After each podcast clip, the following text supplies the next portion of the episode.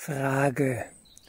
Wie siehst du die Bedeutung des Sterbefastens, also des sich Enthaltens aller Nahrungsaufnahme, um zu sterben?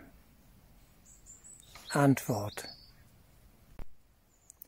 Zunächst einmal muss man die Bedeutung des Fastens klar sehen. Das Fasten, also keine feste Nahrungsaufnahme mehr, vielleicht nur noch ein Wasser trinken, ja zulassen, macht uns wesentlich. Es führt uns auf den Nullpunkt. Es ist ein geistiger Prozess.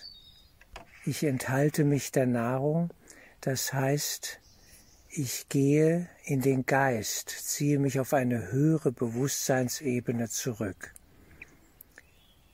Ich würde Abstand nehmen von dem Gedanken, ich faste jetzt, um den Körper, das körperliche Leben zu beenden. Davon würde ich Abstand nehmen. Es gibt schwierige Situationen im Leben mancher Menschen, das ist keine Frage. Bei schwerer körperlicher Erkrankung, Krebs, was auch immer im Endstadium. Ich würde dort auch mich der Nahrung enthalten. Man spürt es, man will nichts mehr aufnehmen. Es geht um eine bewusste Konfrontation mit dem, was wir Leben und Tod nennen. Ja, dieses Spannungsfeld, was sich ja im Körperlichen äußert. Der Körper baut sich auf, hat einen Höhepunkt und baut wieder ab und löst sich auf. Der Körper aber selber ist nicht das Problem. Die eigentliche Problematik liegt in unserem Geist. Unser Urschuldkonflikt, ja, die, der, die Konfliktsituation mit Gott, mit der Liebe, mit der Quelle. Und hier gilt es zu arbeiten. Die körperliche Unterstützung im Sinne des Fastens kann den geistigen Prozess beschleunigen. Das sehe ich auf jeden Fall positiv und als legitim, dies zu tun. Ob ich lebe oder sterbe, ist immer eine Entscheidung in meinem Geist. Deswegen sollten wir überhaupt mit Gedanken vorsichtig sein. Ich will sterben, ich mag nicht mehr, ich kann nicht mehr und so weiter. Diese Gedanken sind problematisch. Sie führen meist in eine unbewusste Inszenierung des eigenen körperlichen Todes. Und der wiederum löst das eigentliche Problem im Geist nicht, weil es eine andere Ebene ist. Die Probleme müssen dort gelöst werden, wo sie ursächlich sozusagen äh, anzusiedeln sind, und das ist im Geist. Der Körper selber ist ein neutrales Stück Holz. Aus absolut geistiger Sicht hat er nie gelebt, im Sinne von wirklichem geistigem Leben. Ja, in diesem Sinne ist er neutral. Der Körper macht auch von sich aus nichts. Alles geschieht im Geist. Jetzt treffe ich die Entscheidung, ich enthalte mich der Nahrung. Ja, vielleicht auch am Ende des, äh, der flüssigen Nahrung, des Trinkens, wie auch immer. Das ist ja auch dieser Lichtnahrungsprozess, nicht? Der führt dann interessanterweise dazu, das ist dann die Intention allerdings auch, die damit einhergeht, dass geistige Nahrung sozusagen im Geist direkt aufgenommen wird. Lichtnahrung, wir nennen das dann zum Beispiel Licht, ja, ist ein geistiges Bild sozusagen. Und das ist ja möglich. Aber es ist nur möglich mit der richtigen Motivation, eben auch leben zu wollen.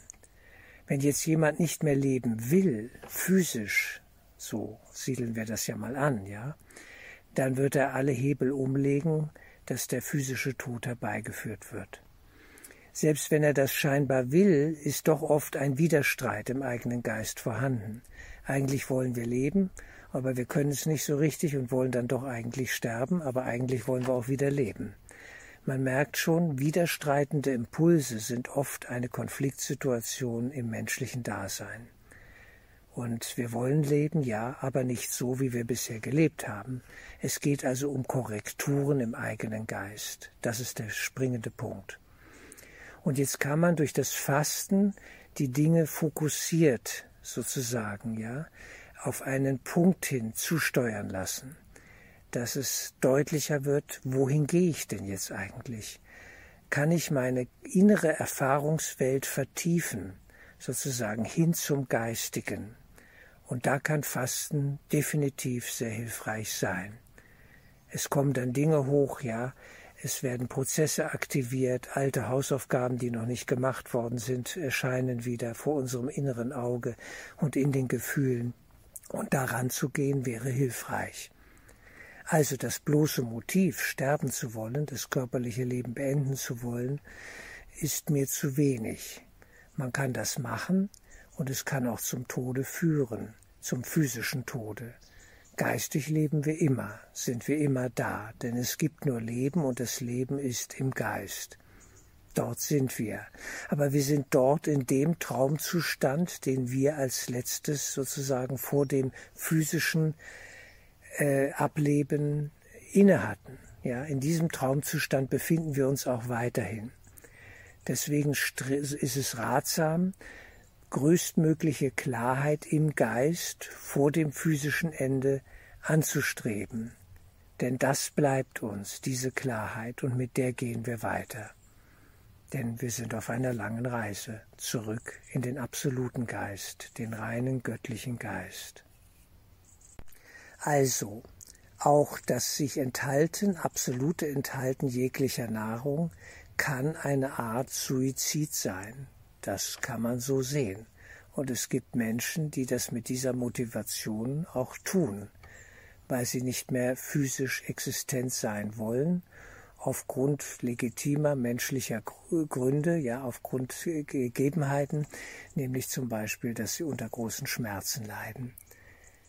Ich wünsche möglichst allen Menschen, dass sie sich diesen Dingen stellen, diesen eigentlichen Themen im Geist und hier um die Hilfe bitten, um die Unterstützung der göttlich-geistigen Welt, ja, die entsprechenden heilsamen Schritte tun zu können. Denn der Körper ist nun wirklich nicht unser eigentliches Thema. Es ist immer eine geistige Bedingung, ja, ein innerer geistiger Zustand, eine Verstrickungssituation, die krankhafte körperliche Zustände hervorbringt und projiziert. Es geht immer um uns im Geist, der wir sind. Das Motiv, mit dem wir etwas tun, führt uns gemäß der Qualität des Motivs hin zu neuen Wirkungen. Und die müssen wir tragen und ertragen. Das beste Motiv, was wir hier anstreben können auf Erden, ist die Rückerinnerung an den Geist, an das Göttliche in uns, dass wir erkennen, wer wir in Wahrheit sind. Wer bin ich? Die große, ewige Frage. Nun ewig hoffentlich nicht, sie wird sich lösen, aber man muss dafür einen geistigen Weg gehen, einen Schulungsweg. Wir brauchen wirklich Geistesschulung. Ein ungeschulter Geist kann nichts erreichen, er denkt nur von hier bis zur Tür sozusagen oder bis zur nächsten Mahlzeit. Das ist zu wenig. Da sind wir zwar allemal und wir durchlaufen diese Phase, das ist menschlich, das ist klar und auch nicht zu verurteilen, aber es geht um tiefere Fragestellungen. Und wer zu diesen Fragen findet, der ist doch reif für die Antworten. Und die Antwort ist eine innere Erfahrung. Die geistige Welt muss erfahren werden auch scheinbar hier in der körperlichen Illusionswelt. Denn Geist ist immer, ist immer da, überall. Das Körperliche, die körperliche Hypnose, dieses Leben, was wir hier im Körper zu führen scheinen, das kann nur durchschaut werden mit der Klärung des Geistes. Denn alles ist ein geistiges Phänomen, auch die Täuschung, die Hypnose, die Suggestion, das Traumleben hier in der Ego-Matrix. Wer es durchschaut hat, der erlebt Befreiung, Schritt um Schritt. Darum geht es. Insofern mit dem richtigen Motiv, nämlich geistige Schulungsarbeit zu leisten, kann das Fasten eine Unterstützung sein oder das Wasser trinken oder was auch immer, ja, dass man sich reduziert, auch in, auf der Formebene. Es kann eine sehr heilsame Wirkung entfalten. Aber mit dem Motiv, ich will hier nur weg, ich habe keine Lust mehr und so weiter, ja, das ist zu wenig. Mit diesem Motiv kommen wir nur in bestimmte geistige Sphären, die ja nicht gerade direkt zielführend sind. Ich sag's mal vorsichtig. Wir müssen unsere Motive im Geist, die Grundlagen unseres Handelns im Geist untersuchen und überprüfen und dann die Frage stellen, ist das sinnvoll, dass ich dieses oder jenes jetzt tue? Hilft das mir im Geist und damit allen Menschen? Unterstützt es den gesamten Heilungsprozess der Menschheit? Eine große Fragestellung, gewiss, aber ich halte sie für hilfreich und wichtig. Denn dies aktiviert die geistige, die göttlich-geistige Welt, auf dass sie uns helfen möge in all diesen Prozessen, die wir durchzustehen haben. Sie ist da, sie hilft. Mögen wir uns dafür öffnen.